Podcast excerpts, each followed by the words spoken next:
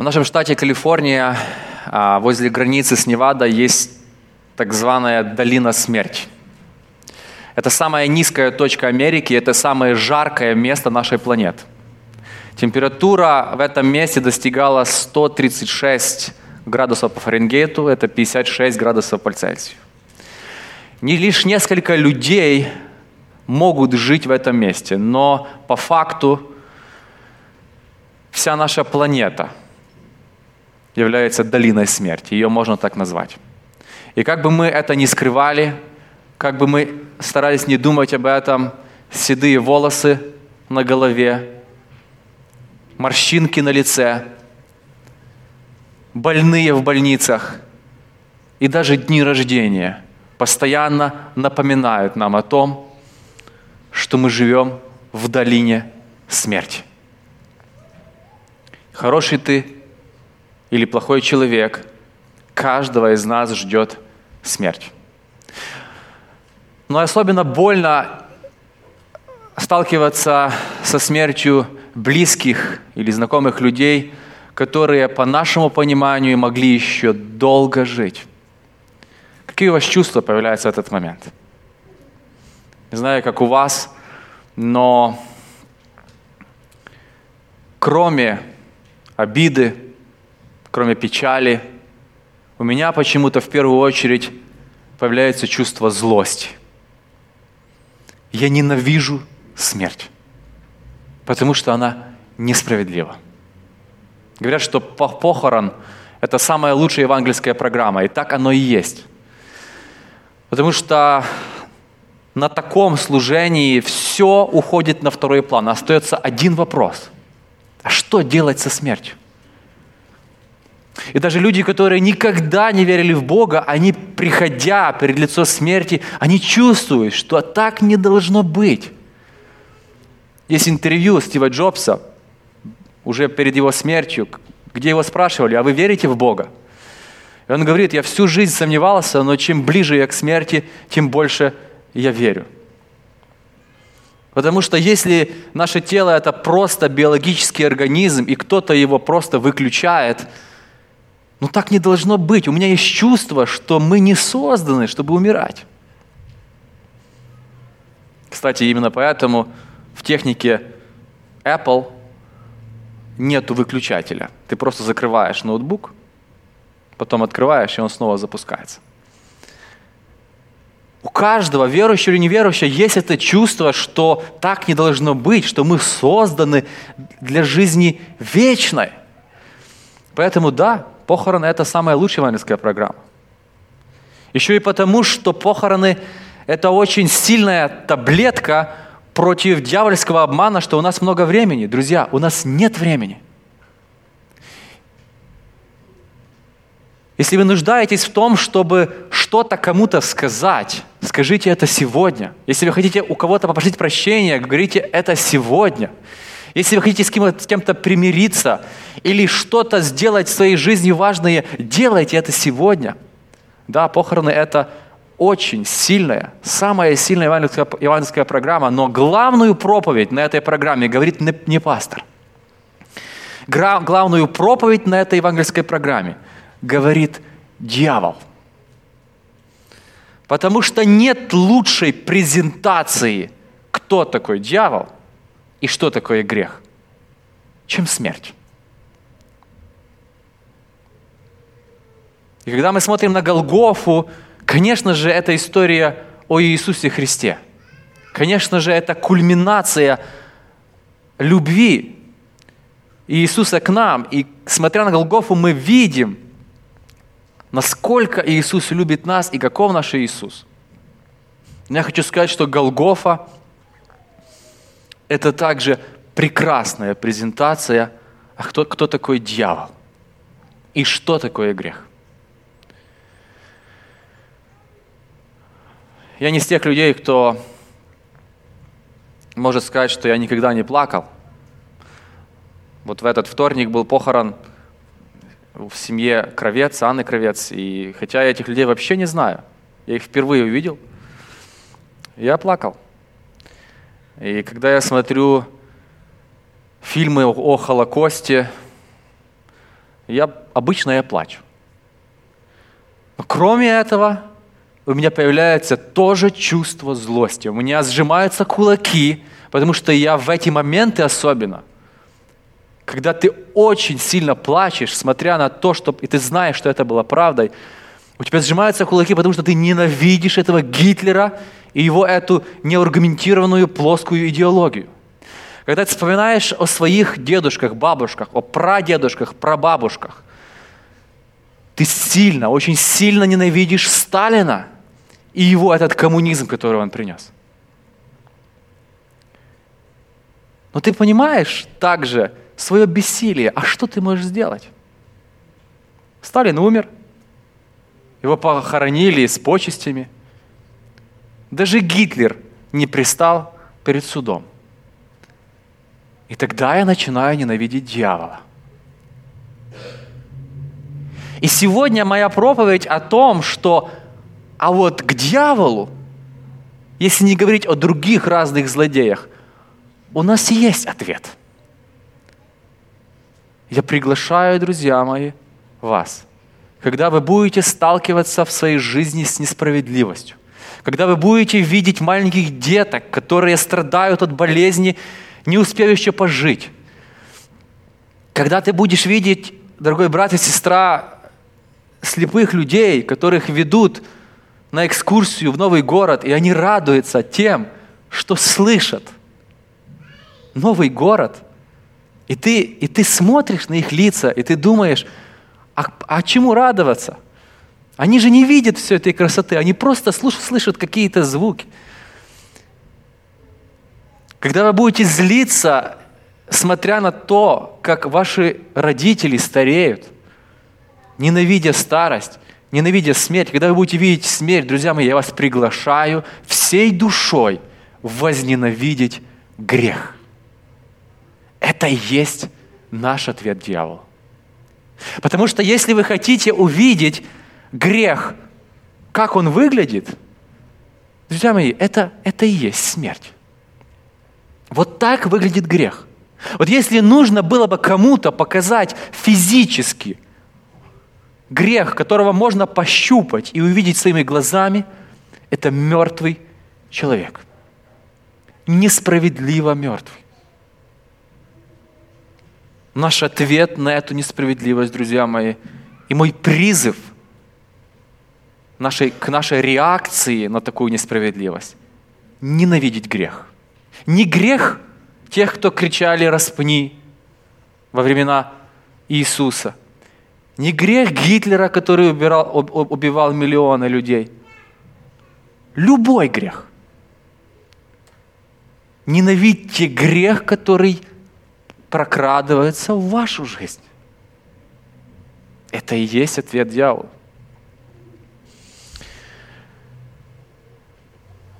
Адольф Эйхман, начальник отдела СС, который непосредственно отвечал за решение еврейского вопроса. Именно он вел протокол, в котором было принято решение уничтожить, физически уничтожить 11 миллионов евреев. Его смогли поймать э, только в 60-м году в, Аргентине. И после того, как он был тайно доставлен в Израиль, 11 апреля 1961 года над ним начался суд – в Ютубе даже есть видео этого суда, он был публичным. Очень многие свидетели выходили и рассказывали о тех страданиях и том, что, э, о тех вещах, которые происходили во время Холокоста. И вот а, в одном из эпизодов, э, когда, когда вышел свидетель по имени Эхиэль Динур, произошло ну, что-то необычное, он потерял сознание. Увидев вживую этого человека. И когда в интервью у Динура спросили, вы, наверное, потеряли сознание из-за того, что увидели это чудовище на свои глаза. Вы увидели это зло, из-за которого ваши родные, ваши семьи были уничтожены. Он говорит, как раз наоборот. Меня шокировало то, что я увидел обычного человека – причем очень похожего на меня. Я ждал увидеть чудовище, я ждал, что вижу монстра. А я вышел и увидел обычного человека. И он говорит, меня шокировала мысль, что я в теории при каких-то обстоятельствах тоже могу делать такие ужасные вещи. Знаете, какая главная идея библейской, библейского прощения? Ты также, такой, ты такой же, как и тот человек, который тебе переносит зло в твою жизнь. И одно из ужасных открытий в этом суде этого, этого Адольфа Эйхмана проверяли с головы до пят психиатры, самые лучшие психиатры. И они вышли перед судом и сказали, он полностью здоров. У него нет никаких отклонений. И в своей книге, книге, книге э, которая называется «Банально зла», Ханна Аренд, описывая Эйхмана, говорит, он не был ни психопатом, ни чудовищем. Он был невероятно нормальным человеком, который просто хотел сделать свою работу хорошо. Друзья мои, нет зла большого и маленького. Есть зло, которое в наших глазах выглядит большим и маленьким, но грех есть грех. И поэтому в этом пути ненависти, в, этой пути, в этом пути борьбы с грехом не разделяйте эти вещи. Если Иисус, Иисус на горной проповеди интересно говорит, вот вы говорите не убей, а я вам говорю, если вы даже плохо что-то скажете о человеке, вы уже убили. Иисус говорит, в каких-то обстоятельствах других вы можете стать на сторону человека, который физически убивает, если вы готовы говорить плохие вещи о человеке. Иисус говорит, вот вы говорите не прелюбодействуй, но я говорю, что если вы уже думаете об этом, то придут обстоятельства, при которых вы и сделаете это. История Эйхмана, она начинается с того, что человек понимает всю чудовищность греха, и он понимает, что на Голгофе Христос умирал не потому, что кто-то там 2000 лет назад кричал «распни его». Его убивает мой и твой грех. И это реальность, с которой нам нужно начинать. Смерть Иисуса на Голгофе и смерть как таковая является следствием греха каждого из нас. Потому что мы не знаем, если мы грешники, если мы грешим, как мы бы поступили, если бы мы жили во времена Иисуса, если бы мы были немцами во времена Второй мировой войны. Первая Петра, 1, 1 глава, 14 по 19 текст, я хочу прочитать э, слова, которые, я считаю, являются вот нашей войной против дьявола. 1 Петра 1, 14, 19. «Как послушные дети, не сообразуйтесь с прежними похотями, бывшими в неведении вашем, но по примеру призвавшего вас святого, и сами будьте святы во всех поступках. Ибо написано, будьте святы, потому что я свят. Тема этого отрывка – святость. Очень часто сегодня слово «святой» – это какое-то такое насмешка. Говорят, о, святоша, святой. Очень часто сегодня, когда говорят о христианстве, то обычно говорят, ну, это такая вот религия, где там все крутится вокруг любви. Но, друзья мои, разве потому убивали христиан, что они говорили всем, нужно любить друг друга? Нет. Эти люди имели другую жизнь. Они старались, они с, и с Богом а вместе боролись против греха и хотели жить святой жизнью. Именно это является нашей целью. Именно это является ответом на то зло, которое мы видим. Мы, как христиане, говорим, мы против греха. Мы хотим жить святой жизнью. Иначе эта религия – это не настоящее христианство. Перед казнью своей Адольф Эйхман, знаете, какие, какие слова сказал? «Я приветствую свою жену, семью и друзей. Я готов. Мы скоро увидимся. Такова человеческая судьба. Я умираю с верой в Бога». А какова наша вера? Да, мы можем говорить, я верю в Бога. Но Библия однозначно говорит, мы не спасаемся делами, но мы и не спасаемся верой без плодов.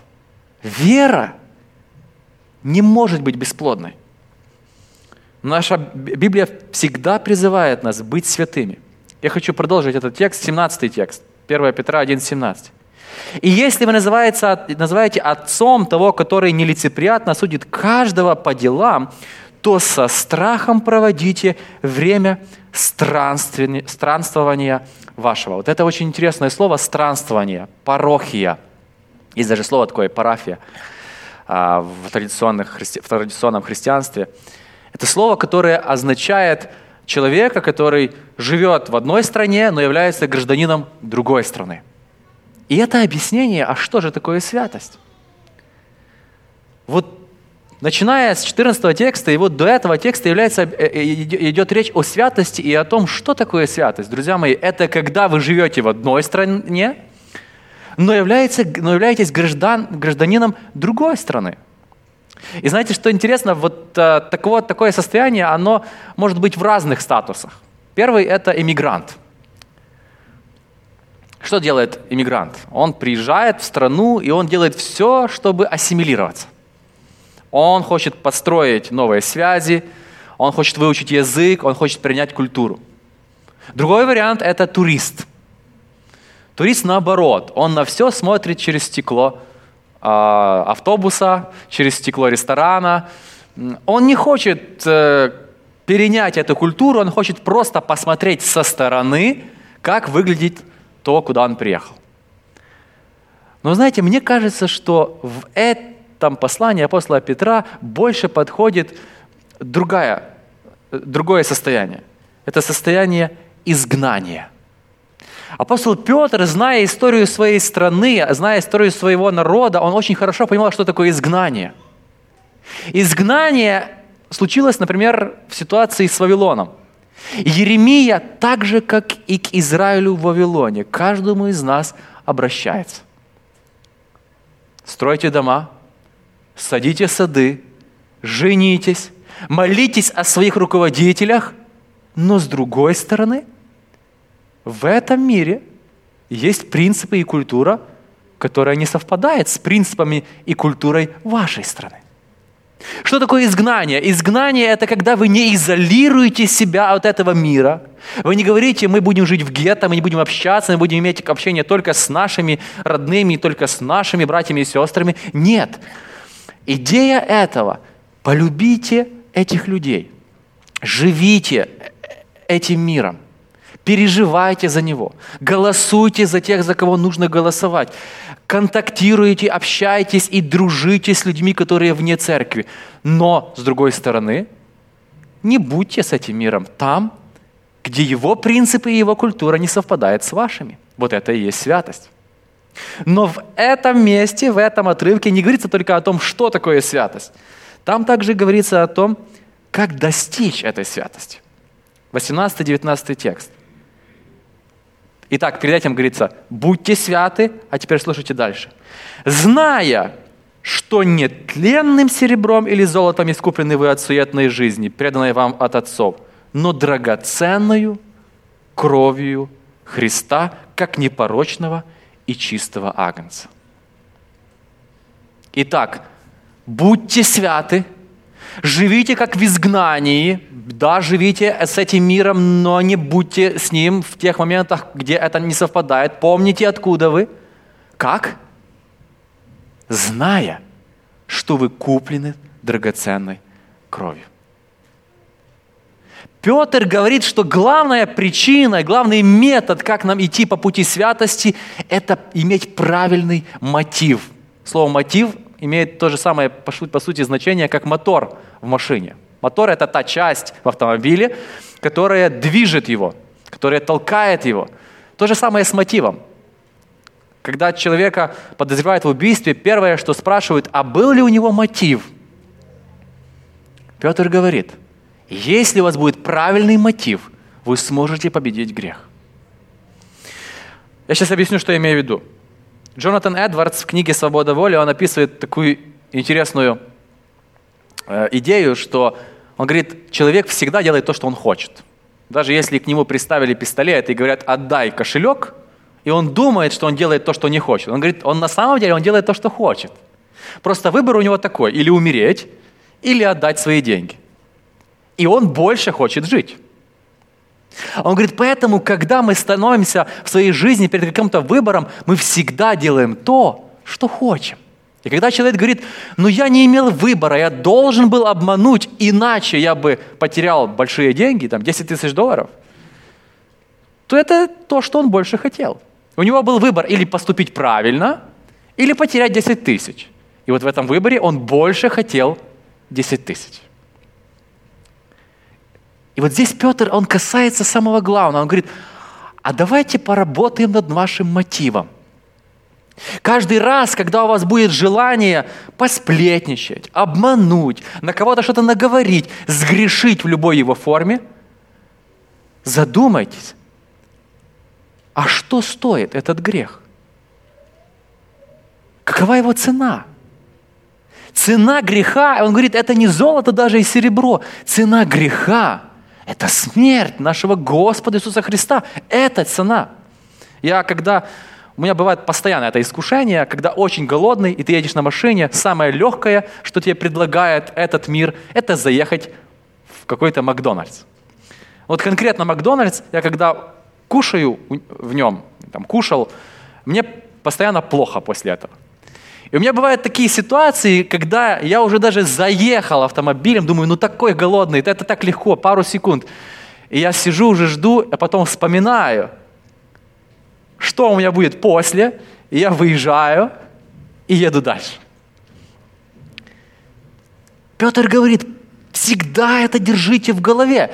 Только вы заезжаете на путь греха, помните, а что такое грех? Грех – это эти дети, которые болеют, и это ваши близкие и родные, которые умирают, хотя могли бы еще жить. Грех – это смерть, это причина смерти. Всегда, когда вы заворачиваете на этот, заворачиваете на этот путь, Петр говорит, зная, что вы, что вы этим грехом приносите смерть Господу вашему Иисусу Христу, это причина, чтобы сдать назад и не заворачивать туда, развернуться. Поэтому сегодня я хочу, чтобы мы постоянно это имели в виду. Если в таких ситуациях вы так же, как и я, ненавидите дьявола, и в таких ситуациях вы так же, как и я, ненавидите грех и хотите, чтобы его не стало в нашей жизни, чтобы не, не было этих последствий греха. Друзья мои, так давайте не заворачивать на этот путь. Давайте всегда помнить цену греха. Итак, что такое быть святым? Если ты хочешь быть святым, не нужно говорить, я хочу быть святым, потому что мне мешают плохие привычки. Или я хочу быть святым, потому что я хочу знать, что я могу измениться, у меня есть сила. Или я хочу быть святым, потому что там есть кто-то, кем я действительно восхищаюсь. Иисус, на которого я смотрю, и Он смог это сделать, и я смогу. Не говорите, я хочу сделать это, потому что мне всегда говорили, что так нужно жить. Петр говорит, ты должен быть святым, потому что ты должен понять цену греха. Что такое грех? Чаще смотри на страдающих людей, на страдающих деток, на рожденных с пороками, на больных, которые не успели еще нарушить никаких правил. Это все ваш грех. Не грех великий кого-то там. Это все грех, который есть в нашей жизни не серебром и золотом, а драгоценной кровью. Петр говорит, вы должны подумать о том, что Иисус отдал вам, чтобы вы жили. Вы стоите там, вы видите океан любви, вы подходите к этому берегу и позволяете воде этого океана коснуться ваших ног. Вы думаете, думаете – и вспоминаете о том, что стоило нашему Господу, чтобы мы имели возможность раскаяться, чтобы грех не имел последствий на нас. Чтобы мы, даже если умираем, понимали, что это только сон, и имели возможность воскреснуть и жить вечной жизнью. И чувствуя эту воду, этого большого океана любви, мы черпаем силу и желание никогда не сворачивать туда. Да, мы будем падать, но пусть эти падения не будут сознательным решением сгрешить. Пусть наша жизнь будет с жизнью людей, которые живут жизнью освящения. И там, где мы действительно принимаем это решение, это будет решение в пользу добра и в пользу жизни. Аминь. Поднимемся для молитвы.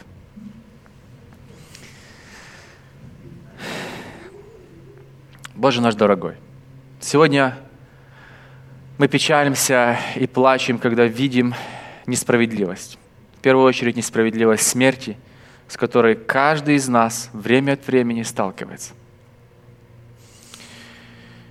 И сегодня мы выражаем свою злость и ненависть к тому, что приводит к таким результатам, к греху и к дьяволу, который этот грех нам предлагает. Боже, мы как воины Твои в этом мире стоим на страже и боремся, воюем на стороне добра, в первую очередь против греха в нашей семье и в нашей жизни. У нас очень мало сил – но сегодня мы еще раз напомнили себе мотив, мотивацию. Почему мы хотим быть святыми. Я очень прошу, Боже, помоги нам с этим решением. Помоги каждому, кто сейчас, в начале этого года, принимает решение в будущем отказаться и победить свой любимый грех. Помоги, дай силы, чтобы этот грех отошел и был побежден. И чтобы мы своей жизнью показали, тот Эдем, который ты создавал до того, как сюда пришел грех. И, Боже, пусть в нашей жизни служении и наших отношениях прославится Твое имя нашего Господа Иисуса Христа. Аминь.